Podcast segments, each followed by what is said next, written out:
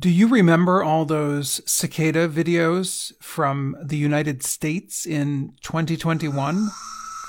Well, prepare for a repeat performance this year. The insect show begins as early as April.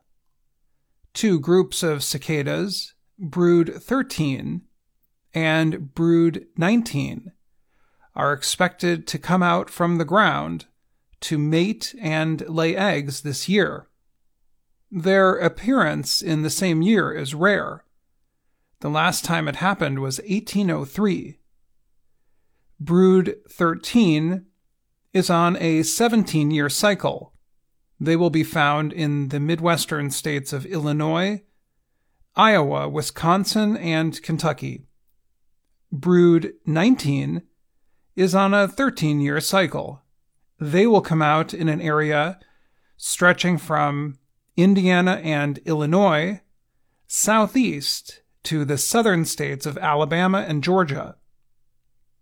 Scientists expect more than 1 trillion cicadas to appear in some small areas where the two broods are close to each other.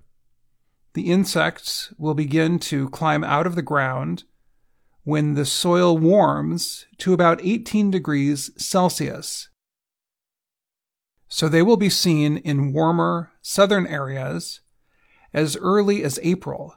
It will be closer to summer sometime in June before the cicadas arise to the north in Wisconsin, Indiana, and other Midwestern states. Cicadas are large, noisy insects from about two and a half to five centimeters long. Like most insects, they have wings. They also have big, bulging eyes. There are thousands of species of cicada around the world. The huge majority of cicada species arise each year or annually.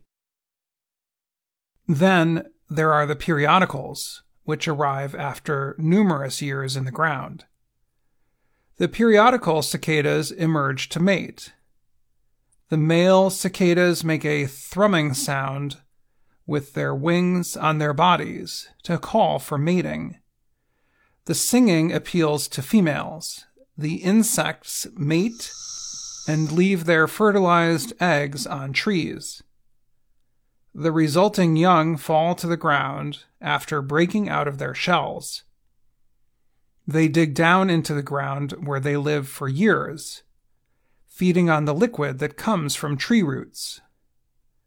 Seven of the nine known periodical cicadas live in North America. Of the other two groups, one is in India and one is found only on the island country of Fiji.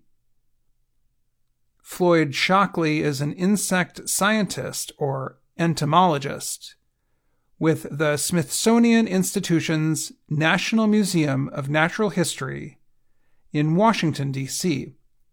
He said, This year's group of cicadas will include four different Magicicada species within the 19 brood. The next time Brood 19 and Brood 13 will come out in the same year will be in 2245.